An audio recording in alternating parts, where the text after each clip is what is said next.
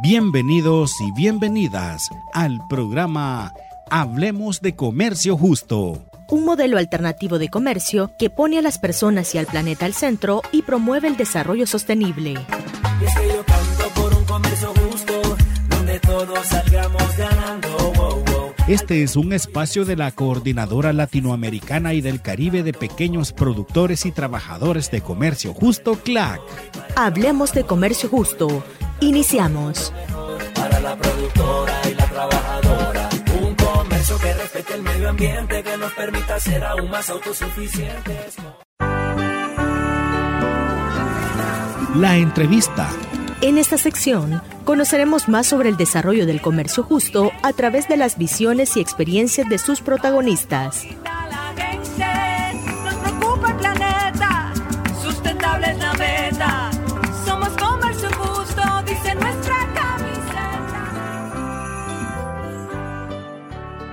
Un cordial saludo a quienes escuchan este programa en el que hablamos sobre comercio justo este modelo alternativo de comercio que reconoce la labor de las familias productoras del campo en América Latina y el Caribe.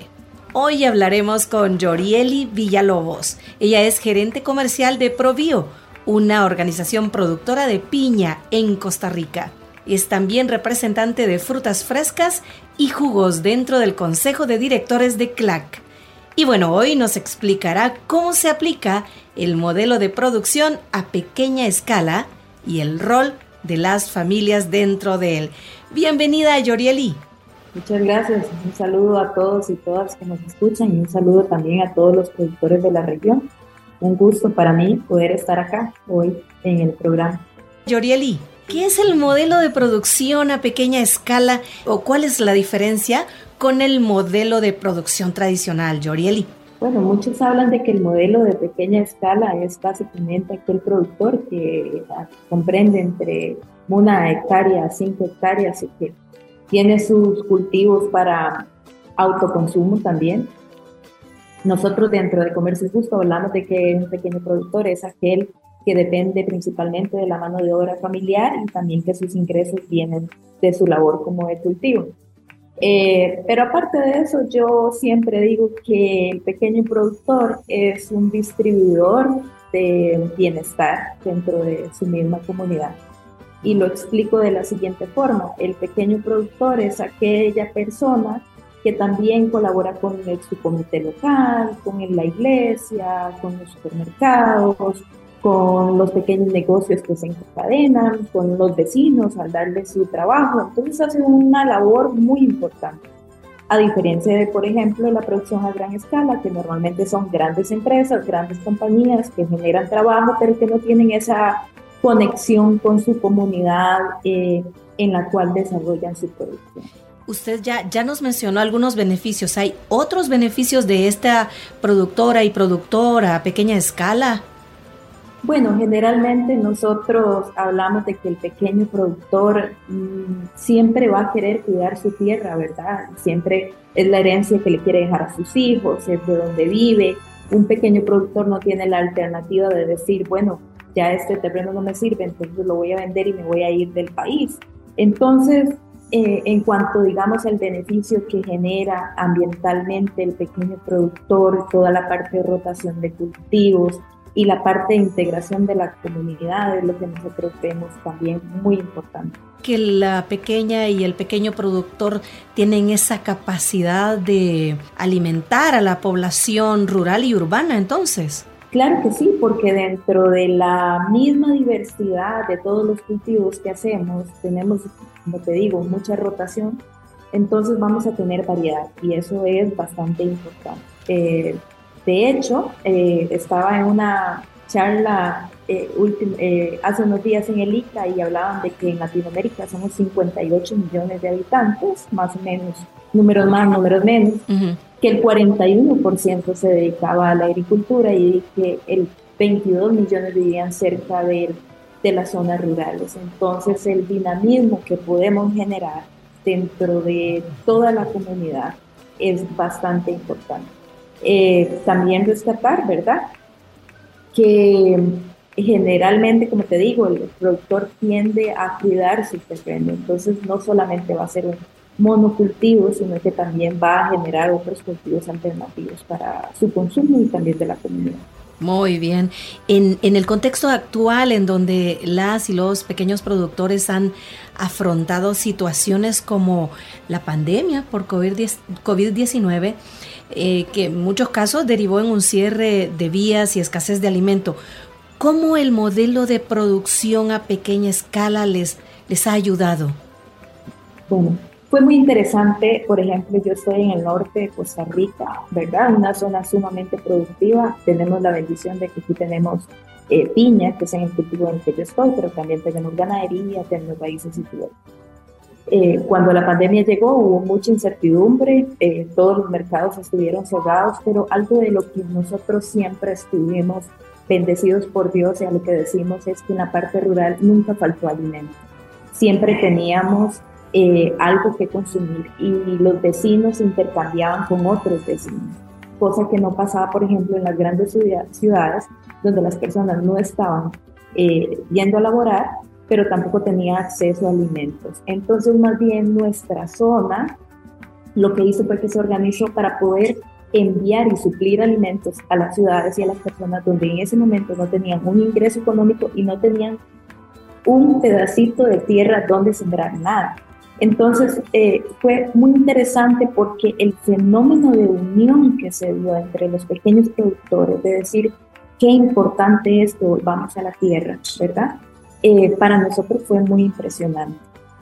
Yo estoy cerca de una zona turística donde recibimos un montón de turistas al año, 2.000, 5.000 turistas al año, eh, que es la zona de San Carlos y muchos de, los hijos de los productores que se habían ido a trabajar al sector de turismo, a hoteles, restaurantes, volvieron a sus fincas y empezaron a hacer micronegocios y empezar a vender productos que tenían ya sembrados sus papás en las fincas. Entonces, fue muy interesante, aunque sí hubo mucha incertidumbre, eh, también tuvimos pues obviamente eh, personas que la pasaron muy mal, ¿verdad? Sí hubieron muchos este, desafíos, digamos, con respecto a los insumos, por ejemplo, que después se aumentó mucho el costo de producción. Como te decía, la incertidumbre del mercado, que no sabíamos si, si íbamos a poder seguir vendiendo, ¿verdad? Pero rápidamente los productores encontraron unas nuevas formas de poder eh, hacer otros pequeños negocios que pudieran ayudar a la subsistencia. Yo creo que esa parte de poder decir que nosotros eh, con, con, estas prácticas pudimos alimentar a una sociedad nos llena mucho de orgullo, la verdad. Los principales desafíos que en este periodo complejo y difícil enfrentaron las productoras y productores, Yorieli. Bueno, realmente tuvimos varios. Desde el, eh, desde el principio de la pandemia, primero la incertidumbre, ¿verdad? Entonces eh, hubo un periodo de tiempo en que quedamos como en stand-by pensando en qué era lo que iba a suceder después. Eh, luego, cómo adaptábamos nuestro sistema de producción con los trabajadores para mantener la seguridad, cómo implementamos las medidas de bioseguridad también para nosotros fue eh, de invertir de muy alto costo, ¿verdad? De, de, crear todas las condiciones en cada finca para que los productores y los trabajadores estuvieran seguros en sus sitios eh, tuvimos también pérdidas de cosechas en algunos momentos, ¿verdad? Que no nos dio la capacidad de recolectar el producto porque teníamos que hacerlo más lento, con menos gente, con más distancia. Eh, eso también fue bastante importante y sin duda alguna eh, lo peor que vivimos fue pérdida de mercados que hasta, el, hasta yo podría decir que este año es que empezamos a recuperar un poco todavía los mercados que en su momento cerraron. Entonces, creo que todo esto derivó en un alto costo eh, y que lo vamos a tener que todavía llevar un poco más en el transcurso del tiempo, porque cuando el productor tiene una pérdida, eh, no es que la solventa cuando el precio sube, sino que incide directamente en la productividad. Entonces, bueno, si aplicas menos fertilizante, vas a tener una cosecha menos este, rentable y el siguiente año no va a ser suficiente para crecer y así se hace una cadena hasta que ya logramos enciclar de nuevo. Creo que eso fue parte también importante de todos los desafíos que tuvimos. Podríamos decir que el trabajo y el haber solventado estos desafíos ayudó a evitar en algunas partes del mundo una crisis alimentaria. Claro que sí, sin lugar a duda. Como te digo, eh, vimos la solidaridad de la gente al enviar camiones completos de comida para poderlos repartir a las ciudades. Entonces, en el caso, por ejemplo, de mi país, eso fue para mí muy impresionante, digamos, lograr ver la, la solidaridad de las personas de cómo un productor de esto se desprende de su producto. Bueno, dice, bueno, yo tengo un, un, poquito, entonces voy a compartir para que todos no la pasemos tan mal. Y cómo realmente la agricultura fue un factor determinante para mantener eh, operando muchos de los trabajos. Incluso te digo, eh, muchas de las personas que cerraron sus negocios vieron en la agricultura como una oportunidad de resurgir, ¿verdad? De poder decir, bueno, yo voy a dedicarme a vender y a comprar este, eh, los productos que tal vez necesitamos que lleguemos al campo. Entonces, este, realmente fue bastante importante el papel que tuvieron los pequeños productores. ¿Qué tipo de asistencia técnica y acompañamiento se les ha brindado a las organizaciones para promover la producción a pequeña escala desde CLAC y a través del comercio justo, por supuesto? Fue otro tema que para mí súper interesantísimo, ¿verdad? Yo creo que de toda crisis también hay oportunidades. El poder ver que teníamos que migrar a otras alternativas de producción, no depender tanto de insumos que eran importados entonces, muchas capacitaciones en uso de biofertilizantes con recursos que teníamos acceso en las mismas fincas, ¿verdad? El productor que tiene sus vacas, que puede usar su, su, composta para poder aplicar como abono a los cultivos. Entonces, en esa parte, creo que nos hizo salir de nuestra zona de confort y empezar a buscar alternativas viables, económicas, que, que pudieran ayudarnos, digamos, a, a entrar en ese proceso de resiliencia. Eh, para nosotros, eh, como te digo, fue una etapa de mucha incertidumbre, pero yo siento que también fue muy positivo porque nos obligó a innovar en la agricultura. Entonces, este, eh, desde CLAC se, se, buscaron muchas capacitaciones. De hecho, bueno, hay todo un departamento de producción sostenible, ¿verdad? Donde ahí analizamos eh, nuevos insumos, nuevas alternativas, qué, estamos haciendo en Costa Rica, qué se puede hacer en México, qué hacemos en México, qué se puede hacer en Honduras. Y toda esa, esa eh, compartir de información, poder pues, volver a nuestras raíces, que es lo que hablamos, ¿verdad? ¿Cuáles prácticas se hacían antes cuando no teníamos este bombardeo de, de productos eh, y, volver a la tierra, yo creo que eso fue eh, lo mejor que nos pasó del, del COVID, aunque sí hubieron, como te digo, eh, aumentos en el costo de producción, pérdida de mercados y todo lo demás, pero sí fue como un, tiempo de cambio. Una prueba de fuego también. Exactamente, una prueba de fuego. Muchas gracias, Yorieli, por conversar con nosotros sobre el modelo de producción a pequeña escala y el rol de las familias, ¿verdad? Así como el apoyo de CLAC, el apoyo que CLAC les brinda. Así concluimos nuestra entrevista. Muchas gracias de nuevo. Muchas gracias a ustedes por el espacio y por la oportunidad. Por supuesto, abierto el espacio siempre para usted. Solo antes deseo invitarles a seguir a CLAC en sus redes sociales, Facebook, Instagram, Twitter, Spotify y YouTube para conocer todas las acciones que el comercio justo está realizando por alcanzar a más personas y por encontrar nuevos mercados con sus productos.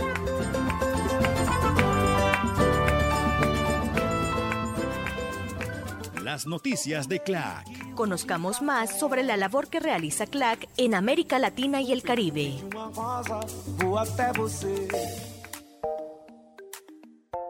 CLAC estrecha lazos con el IICA.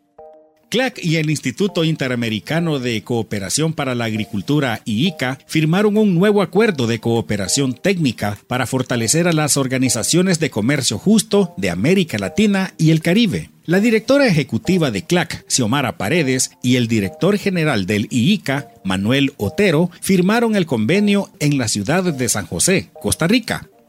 Paredes aseguró que para CLAC es importante trabajar en alianzas que permitan superar en conjunto los grandes retos que enfrentan los pequeños productores y productoras. El acuerdo tiene como objetivo principal desarrollar acciones conjuntas en aspectos agroempresariales y asociativos para el mejoramiento de la productividad, calidad y capacidad competitiva de las organizaciones. Además, busca el fortalecimiento de las coordinadoras nacionales de comercio justo para que desarrollen actividades de sensibilización e incidencia en políticas públicas para el desarrollo del movimiento por un comercio justo en el continente estimular y acompañar esfuerzos para el desarrollo de oportunidades de mercado local para organizaciones de comercio justo, facilitar la colaboración entre organizaciones de productores y productoras y buscar aliados estratégicos.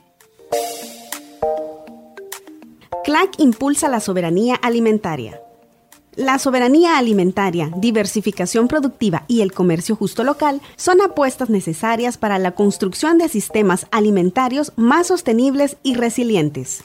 Por ello, CLAC ha incluido la soberanía alimentaria como parte de los ejes transversales de trabajo. Para CLAC, la soberanía alimentaria es el derecho de los agricultores y agricultoras a producir sus propios alimentos en armonía con la naturaleza, revalorizando los territorios, la defensa del agua, las semillas nativas y el patrimonio cultural de los pueblos rurales, así como que se reconozca a nivel económico el valor real de su esfuerzo. En abril de 2022, el Consejo de Directores de CLAC aprobó la Estrategia de Soberanía Alimentaria. También se ha avanzado en la sistematización de experiencias y se aprobaron 49 proyectos de recuperación del Fondo de Subsidio para Soberanía Alimentaria y Diversificación Productiva para el Autoconsumo. Asimismo, se ha brindado acompañamiento a iniciativas piloto en Argentina, Perú, México y República Dominicana. Si desea conocer más detalles del trabajo de CLAC sobre soberanía alimentaria, consulte la página web clac-comerciojusto.org. De una punta a la otra de nuestro continente. Voces del campo. Escuchemos las historias de las y los productores y trabajadores de comercio justo en Voces del Campo. Voces del Campo.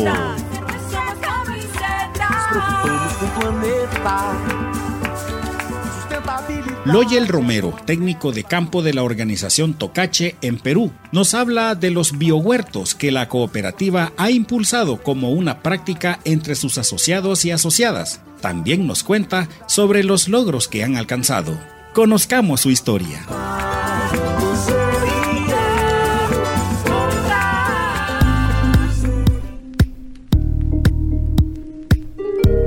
Nosotros como técnicos que salimos a campo y responsables también, eh, llevamos a las capacitaciones, a los diferentes comités de lo que tiene la cooperativa a nivel de Tocache alrededores, eh, llevamos esta idea, este proyecto ¿no? en sí, a todos los socios. Justamente eh, se ha visto en los comités que los, que los socios, algunos ya están con visión, mejor dicho, ya de, sacar al mercado a, vender. Nosotros acá en la cooperativa, en, en tema de los biohuertos, empezamos, sembramos eh, tomate, lechuga, pepinillo y rabanito. Mayormente en tema de soya, en tema de cooperativa, en los socios que hicieron sus propios jardines fue un consumo familiar.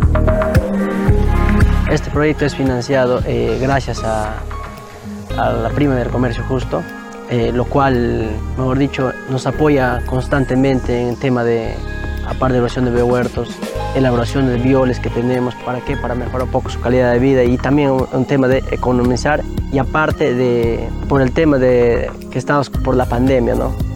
A, raíz de eso inicia esta iniciativa, ¿no? Con gran eh, eh, apoyo de la cooperativa y juntos con él, ¿no? Y, y pensamos en la mejor de los socios. Además también nos apoya en la infraestructura, no solamente acá en la cooperativa, sino también las infraestructuras que hay en diferentes partes de los comités que están alrededor de Tocache. Gracias a la prima de comercio justo es lo que se está haciendo, estas mejoras, y vamos por más, ¿no? porque queremos que nos sigan apoyando también.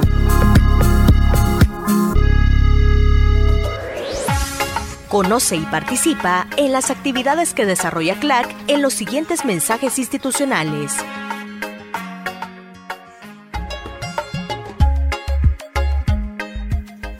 Cuenta con una plataforma de aprendizaje disponible para todas las personas que forman parte de las organizaciones certificadas en comercio justo. Esta plataforma se llama Clase y cuenta con cursos, una biblioteca de materiales de referencia y también con comunidades de aprendizaje. Para acceder a los recursos de la plataforma Clase, regístrate en el sitio web clase.org. Ahora más que nunca el campo necesita Escuchemos algunas de las producciones sobre comercio justo que ha realizado CLAC en la sección El Podcast.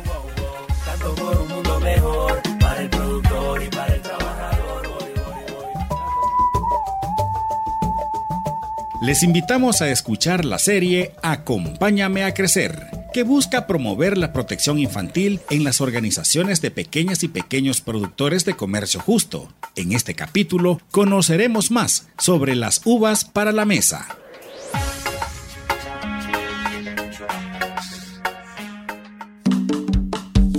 La Coordinadora Latinoamericana y del Caribe de Comercio Justo, CLAC, presenta. Acompáñame a crecer Hoy presentamos Uvas sobre la mesa. Mi madre trabajaba en la producción de uvas. Había trabajado en eso desde niña para ayudar a su madre. Éramos solo ella y yo. Así que en época de verano, cuando se hace la cosecha, yo iba con ella a todas partes porque estaba de vacaciones. Mendoza, San Juan, Salta, La Rioja, Córdoba, Catamarca, Neuquén, Río Negro. En Argentina se siembran miles y miles de hectáreas de uva.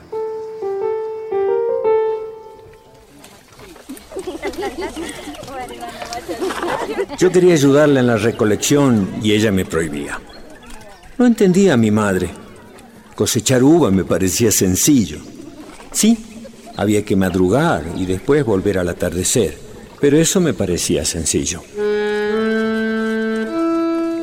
Hijo, solo quiero que crezcas sano, que tu cuerpo se desarrolle, que te hagas un hombre fuerte, que no te aquejen tempranos dolores. Quiero que tu vida sea la importante, no las uvas.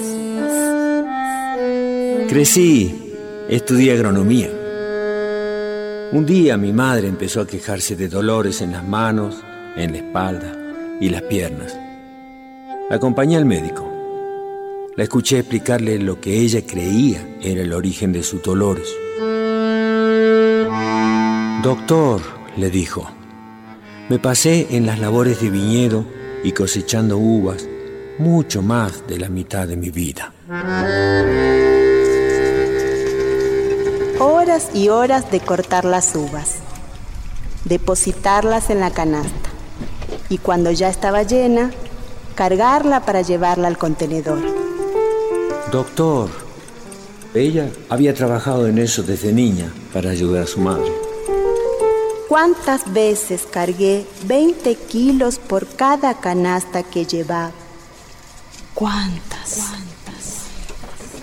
Y muy rápido para recoger más uvas. Y si me contrataban para la poda y el desbrote, también aceptaba. Era joven. Tenía que criar a mi hijo. No podía despreciar un trabajo porque me dolían las piernas o la espalda. ¿Cuántas? ¿Cuántas?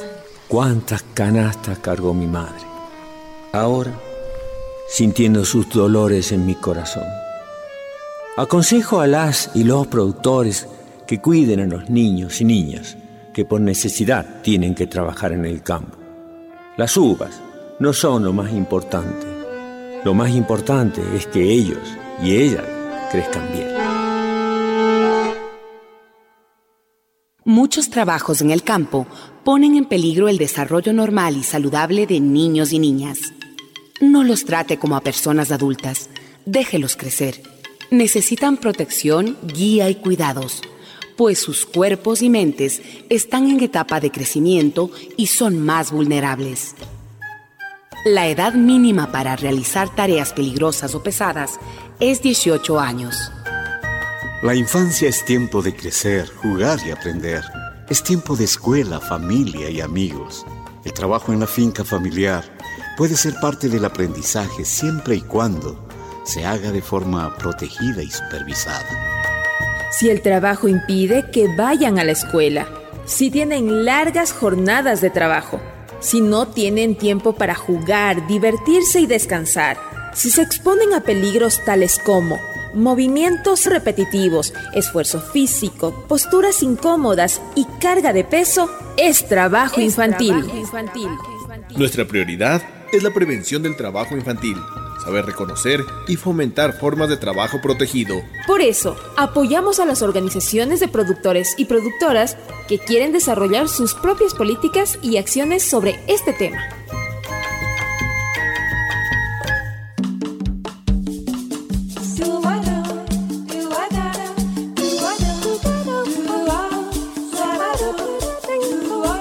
Acompáñame a crecer es una producción de la Coordinadora Latinoamericana y del Caribe de Comercio Justo, CLAC.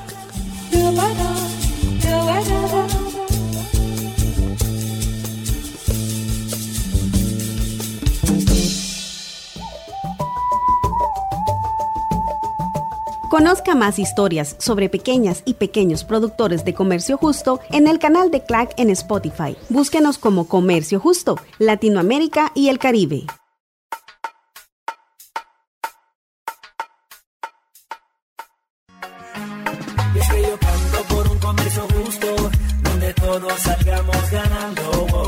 Esto fue Hablemos de Comercio Justo. Un espacio de la Coordinadora Latinoamericana y del Caribe de pequeños productores y trabajadores de comercio justo, CLAC. Para la productora y la trabajadora. Un comercio que respete el medio ambiente, que nos permita ser aún más autosuficientes.